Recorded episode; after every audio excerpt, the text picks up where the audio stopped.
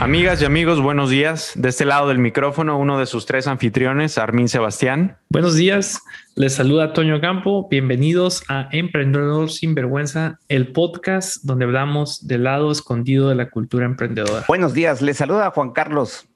Como casi todas las semanas, estamos aquí pues, para ganarle terreno a la inconsciencia emprendedora. Estamos terminando la segunda semana de marzo del 2021. ¿Qué libros para emprendedores me darán claridad en mi emprendimiento. Toño, por favor, haznos el, de los libros que tú has leído. Hay un libro que a mí me gustó mucho. Eh, se llama The $100 Dollar Startup, o sería, supongo, el, el startup de, de 100 dólares. me gustó bastante porque eh, muchas veces lo que nos da miedo de emprender, ¿no? Es de que, híjole, pero tengo que invertir, cuánto me va a costar, eh, este, este libro tiene muchas técnicas de cómo empezar este, un negocio con muy poco dinero. Por ejemplo, eh, tú tienes una idea de un producto, pero no sabes si en realidad va, va a pegar y desarrollar el producto igual te va a costar bastante, ¿no? Entonces, por ejemplo, una técnica que puedes hacer es este, hacer un Kickstarter campaign, eh, una campaña para, para que otros te, te ayuden a, a fondear ese, ese producto, ¿no? Y ahí te vas a dar cuenta si la gente realmente desea, eh, tiene ganas de, de, que tú desarrolles el producto, ¿no? ¿no? Si la gente, cuando la gente pone dinero en algo, es porque ahí está de, veras dando un voto a favor de, de un producto o no, ¿verdad? Eh, o puedes, otra técnica que, que muestra es, puedes hacer una, una, una, página web muy sencilla donde tenga la descripción de un producto y haces una campaña en, en Facebook, por ejemplo, donde pongas anuncios que van a que llevan a esa, a esa página web, ¿no? Y entonces ahí puedes medir si realmente la gente le está interesando el, el, producto eh, que estás anunciando en Facebook y están dándole clic y llegando eventualmente a tu página donde puedes poner algo muy sencillo que como un flujo donde vas, ahí va a ordenar el producto y, y al final cuando sí den clic de que, ok, sí, ya lo voy a comprar, Simplemente les pones un mensaje de que, eh, bueno, estamos producir, eh, desarrollándolo y lo vamos a entregar en un mes. Me gustó que son muchos tips de cómo eh, empezar un negocio de una manera muy, económica, validar el producto de manera económica antes de, este, de empezar a invertir más. ¿no? No quiero, no quiero, pero acuérdate que estamos en un podcast que se llama Emprendedor sin vergüenza. Entonces, eh, solo un sinvergüenza te haría. ¿Qué, qué has, o sea, qué has aplicado de este libro? Bueno, soy un novato en esto, entonces la verdad es que no he aplicado eh, eh, los, los conceptos. pero no estoy seguro. Yo creo que sí has aplicado algo, pero quizá no te acuerdes los libros tienen esa forma, nos cambian y luego ya no, sabemos, o sea, si no hacemos el análisis, los buenos libros, decir, oye, ¿cuánto nos cambió? Pues mira, yo les puedo recomendar algo que no tiene mucho que, leí, de John Maxwell, de a veces se mm. gana, a veces se aprende. Eh, así se pone, así está en español, ¿no? Mm. Y, y la palabra aprender la pone sobre la palabra pierde. Este, más que nada, es un poquito de, no de técnica, sino es más motivacional en el sentido de que aprendas a aprender de los errores, de lo, o sea, te dice, te dice cómo. Ajá, como, como emprendedor te, te da eh, lo que él, o sea, historias de él, este, y, y de otras personas y te da una recomendación de qué hacer para no sentirte mal por tus fracasos, ¿no? O sea, eh, y yo sí lo sentí interesante porque no es el clásico, sí, échale ganas y todo. No, es, a ver, primero, reconoces tu fracaso, pues reconócelo, o sea, ponte las pilas y reconócelo, ¿no? Sí. Y luego es, bueno, si lo reconoces, ¿cuándo vas a saber que te hizo un bien? Cuando hayas aprendido Mm. de eso que reconociste. Me, es interesante que, menciones a Maxwell, fíjate, porque por una razón o por otra, no me acuerdo el nombre ahorita del libro, pero el primer emprendimiento que tú conoces, el City Mail, la, agencia de publicidad por correo electrónico que, que, puse y que, bueno, pegó, no hacía todo, pero cuando le, hacía de tocho, morocho, iba a, eh, a ver clientes, vendía, facturaba, etcétera. El tuve el CD de Maxwell, uno de los libros de el audiolibro, por un año y medio en mi camioneta. O sea, me acompañó todo el tiempo. Y ahorita lo veo y dije, ¿era repetitivo? Sí, porque era el mismo reproduciéndose una y otra vez. Pero el valor, eh, cuánto me ayudó a, enfrentarme con el caos, ahorita que lo digo, no sé, porque igual para mí era como un accesorio, ¿no? pero, pero quizás el tema de estar nutriéndonos continuamente cuando nos estamos enfrentando a la incertidumbre y el caos, no hay que, no hay que minimizarlo. Ese, ese, tipo de ayuditas, muletas, si quieres decirlo, ¿no? Es que, güey, ¿por, ¿por, qué vas a estar todo el día escuchando que puedes y que puedes? Realmente no tienes seguridad y confianza en ti. Híjole, cuando estamos enfrentándonos con, con, algo ambicioso, una meta grande, creo que toda ayuda, ¿no? Qué padre que mencionas a Maxwell. Le tengo un cariño especial por eso. Él es mucho de esos que te aconsejan como que, sus consejos son del corazón hacia afuera, ¿no? Eh, sí, Empieza por el corazón y de ahí mueve, muévete hacia qué funciona, ¿no? ¿Qué quieres hacer?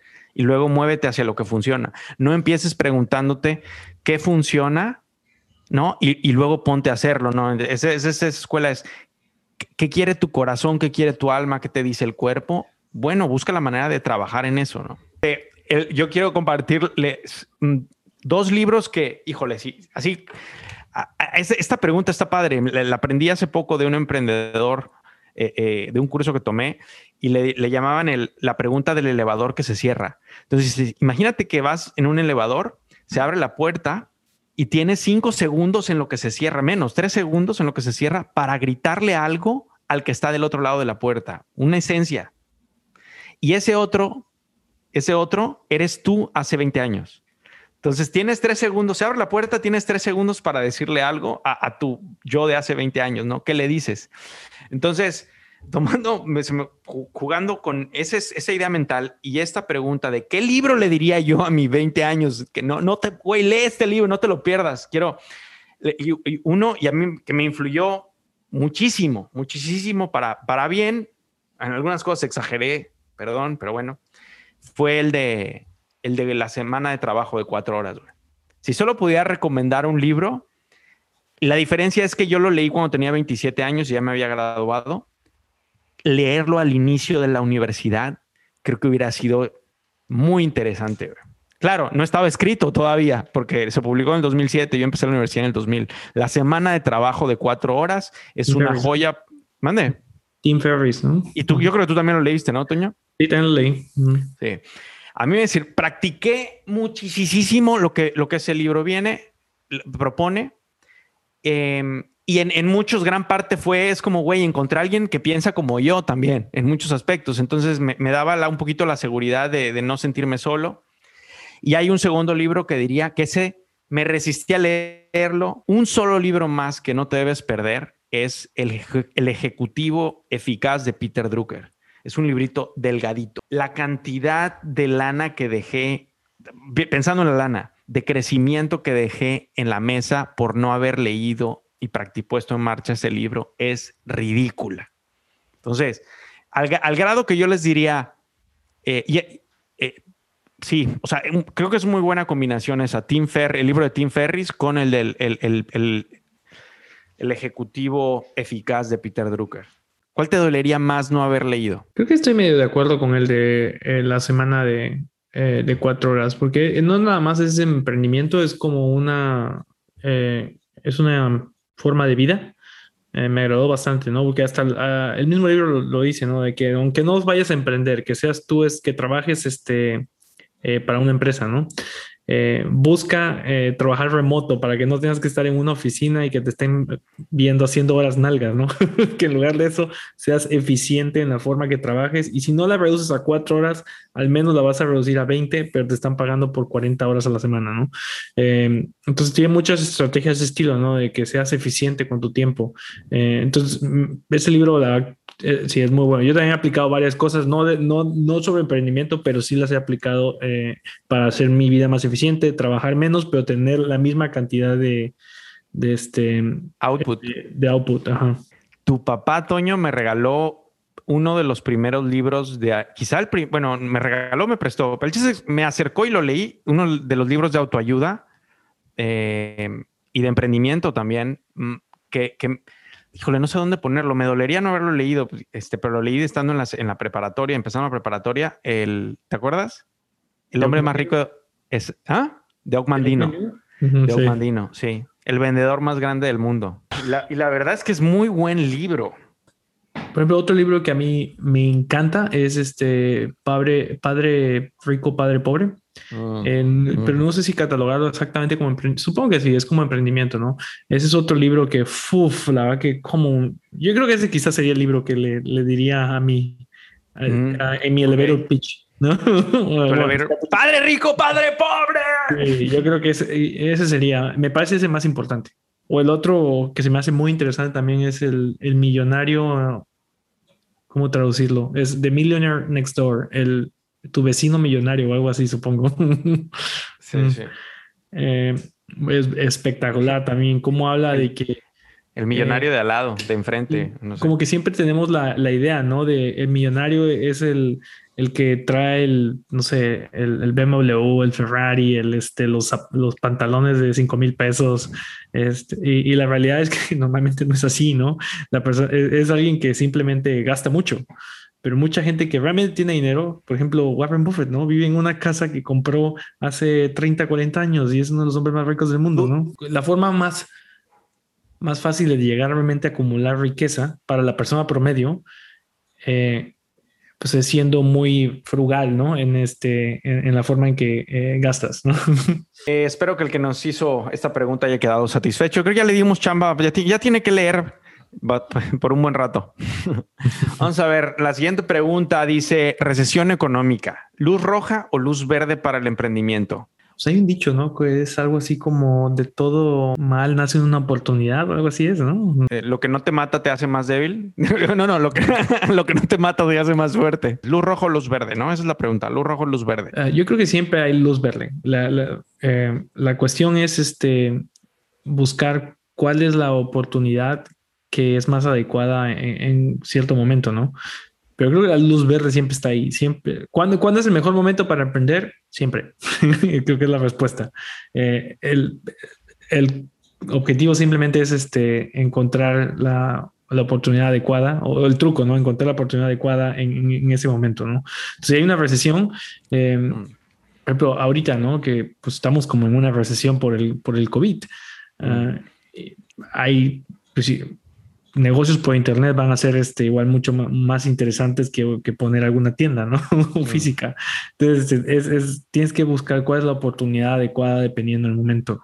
Cuando emprendes, tienes que entender los ciclos y tienes que saber reinventarte, tienes que saber ver oportunidades, porque la tecnología también ha puesto eh, pues ejemplos de grandes empresas que se dedicaban a algo y viene la tecnología lo sustituye, por ejemplo, como las fotografías, que hoy ya es digital, ya no las mandas a imprimir. Entonces, oye, ¿y cómo, cómo Kodak sobrevivió o no a, esos cambios, ¿no? Y, no necesariamente fue una recesión, eso es un cambio que no tenía el control. Entonces yo creo que hay que ver la recesión como esos cambios en los que tú no controlas y siempre los hay y los hay de todo tipo. Entonces no puedes este, estacionarte mentalmente eh, en, las recesiones. O sea, digo. Eh, bueno, más ponerles atención. Exacto. Ni por qué, ni poner por. O sea, cuando empezamos, bueno, cuando yo empecé City Mail, que, que, tú casi lo empezaste, o sea, tú me ayudaste a empezarlo, pero tú no renunciaste a tu seguridad, por así decirlo. Eh,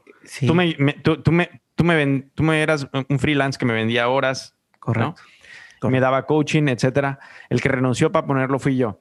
Pero en, que era, de hecho, empecé en recesión, en renuncié y a los dos, en el momento que estaba yo renunciando, o a los dos meses de renunciar, empezó el problema de los subprime a finales del 2007, pero no le, no le di mucha importancia, no le dimos mucha importancia. eso me parece un, es un punto muy interesante. Una de las este, transformaciones de una empresa más grandes que, que hemos visto, yo creo que es la, es la de Microsoft, eh, impresionante. Ya era una empresa que iba de caída realmente, eh, porque pues la gente se estaba eh, empezando a usar más teléfonos, teléfonos, tablets que, que computadoras, ¿no? Entonces su, su, principal cash cow, que era Windows, ¿no? De, definitivo, iba de caída.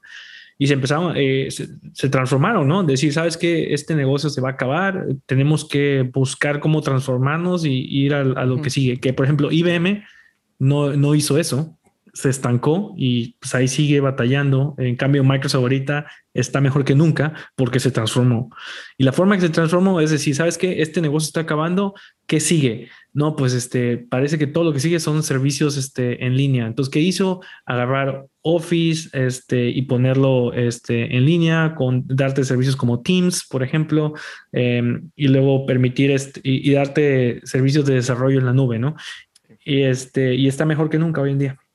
Es un creo que es un excelente ejemplo el que das, Toño, porque la importancia de tomar la forma de la oportunidad.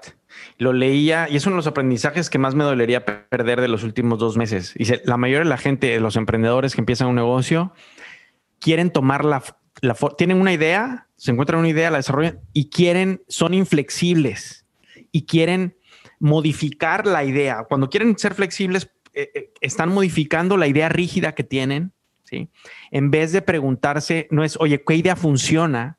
Y tomar la forma de la idea que funciona, sino preguntarse, ¿cuál es la oportunidad que hay en mi entorno y cómo le hago para que yo tome la forma de la oportunidad?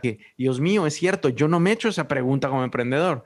No, yo creo una idea y me aferro, me aperro, dirían unos, y quiero que mi idea funcione. Y sí, soy flexible cuando ya no me queda de otra y modifico, pero ¿por qué no empezar del lado? Es bueno, vamos a olfatear e investigar cuál es la forma de la oportunidad. Haciendo un ejemplo, yo creo, muy, muy de, de estos tiempos, ¿no? Este, hay muchos restaurantes que, o taquerías, por ejemplo, que les puede estar yendo espectacular si se adaptaron a la forma del COVID, ¿no? De tener un servicio de entrega a domicilio súper bueno, ¿no?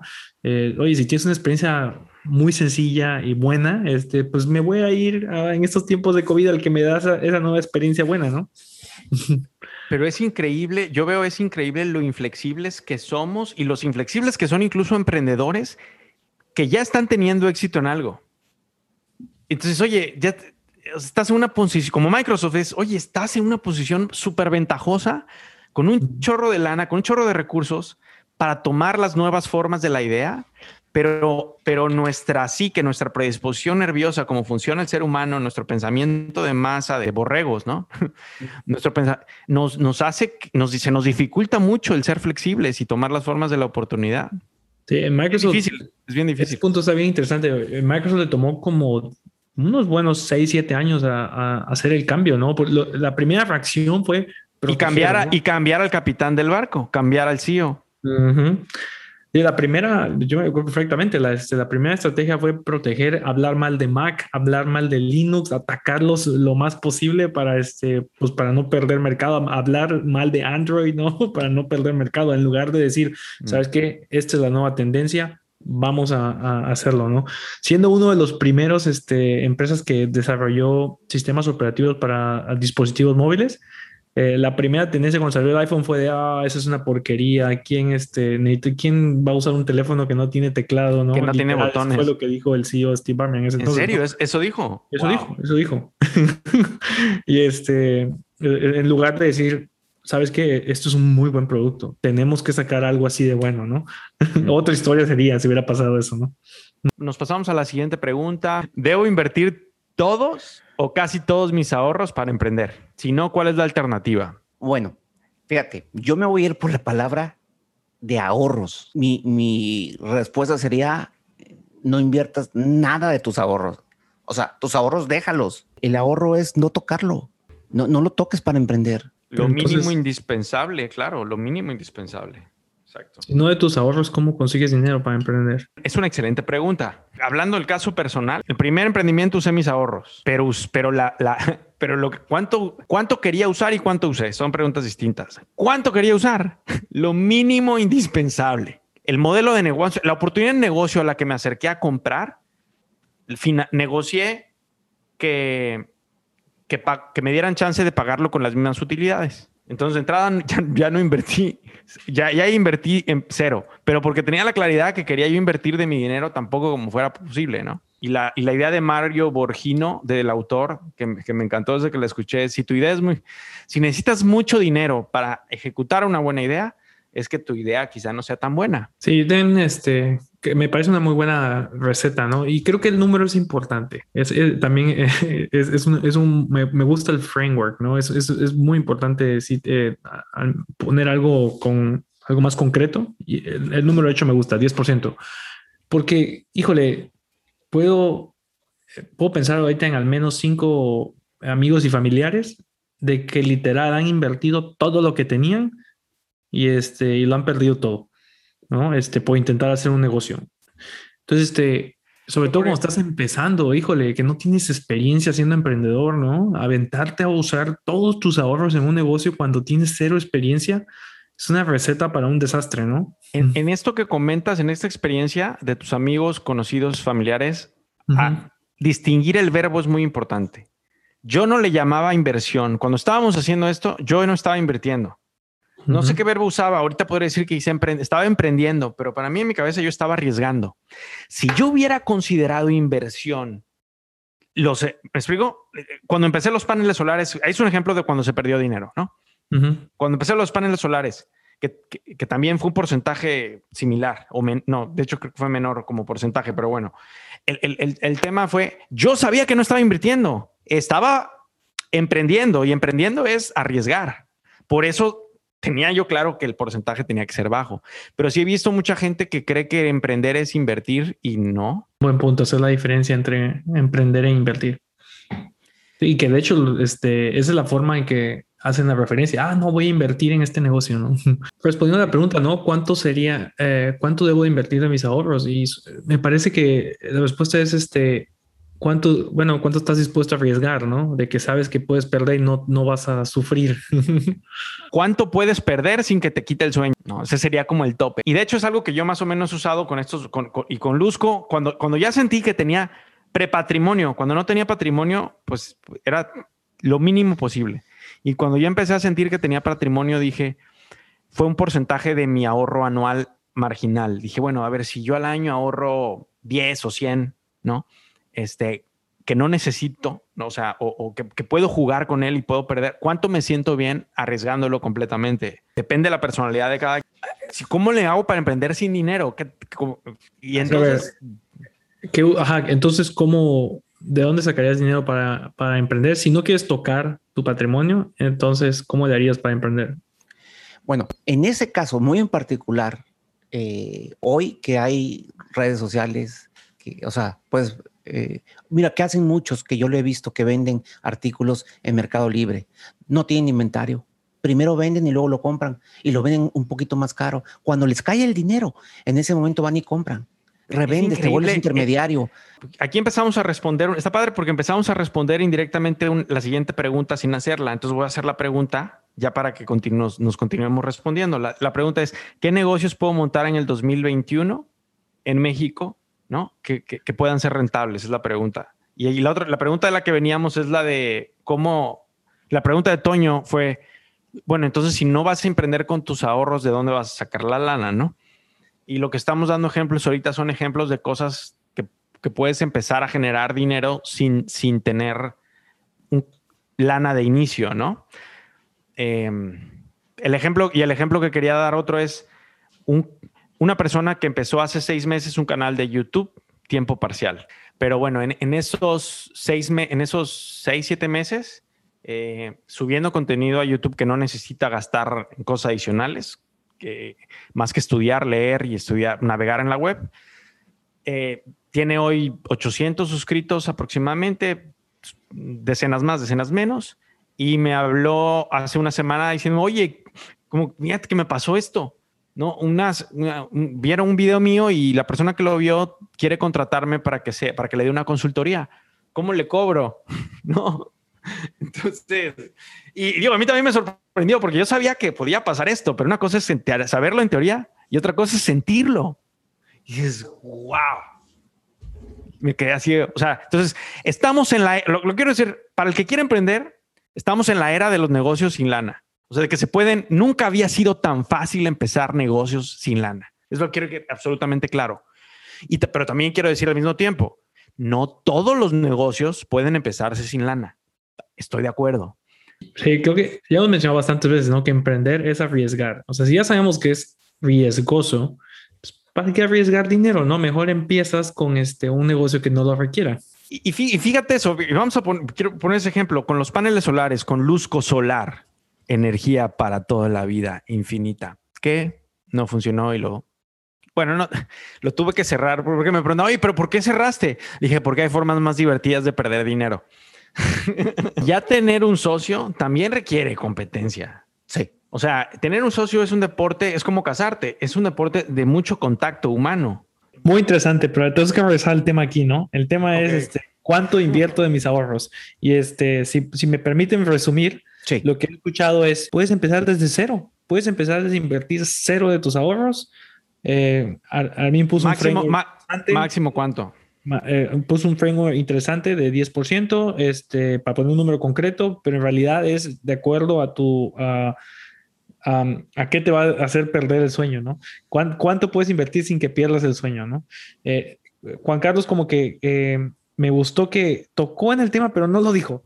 Este, la parte de que, eh, bueno, no uses tus ahorros, ¿por qué no mejor empiezas a ahorrar para esa, para esa estrategia, como tu cuenta de Disney, ¿no? Empiezo a, quiero hacer un negocio que requiere 20 mil pesos ok, en lo que hago mi plan de negocio y empiezo a definirlo, empiezo a ahorrar esos 20 mil pesos para cuando llegue, eh, ya tenga el plan de negocio definido y tenga mis, este, mis 20 mil pesos en la cuesta de Disney, ahora sí, los uso, ¿no? Pero no usé mis ahorros. Este, empecé a ahorrar para hacer ese, este, para hacer ese negocio. El escalón en el que te vas a montar para, para emprender no es el dinero, sino es tu capacidad, tu disposición como persona, tu, tu, tu inspiración, lo que, lo que, la diferencia que quieres hacer en el mundo, lo que te apasiona, etcétera, ¿no? Eh, no tu dinero. Lo, que le da fuerza a tu, a tu, emprendimiento e, es, eres tú como emprendedor principalmente. Pero me gustó mucho esa parte de sembrar esa semilla de que en realidad no necesitas dinero. Hoy en día es, muy fácil emprender con cero de, eh, de, capital. Con la energía solar, sin invertir dinero, hubiera sido, voy a ser influencer de energía solar, güey. Pero como tenía dinero, perdí 300 mil pesos y y no hice bien lo que debía haber hecho, que es enfocar mi atención en ser un buen influencer de energía solar. Fíjate que, eh, eso es algo que he leído ya un par de libros, ¿eh? Eh, le llaman Build an Audience, ¿no? que ah, construye una, una, lista de seguidores. ¿no? Este, una vez que ya tienes la lista de seguidores que, que confían en ti, les vas a poder vender lo que quieras. ¿no? Sí, lo que quieras, lo que igual estira un poco las cosas, pero, pero, pero sí mucho más de lo que crees cuando empiezas a crear tu audiencia. Les vas a poder vender mucho más de lo que crees cuando empiezas a construirla, ¿no? Que es como lo que veo con este influencer que les te quieren comprar horas de consultoría sobre por un tema de un video que hizo, de un tema específico, ¿no? O sea, los barcos necesitan un capitán y el capitán, y eso otra vez lo quiero decir es emprender, el emprendedor tiene que estar en el barco. Y eso es lo que más vale, no cuánto dinero invirtió en el barco. Sí, ese punto es muy importante.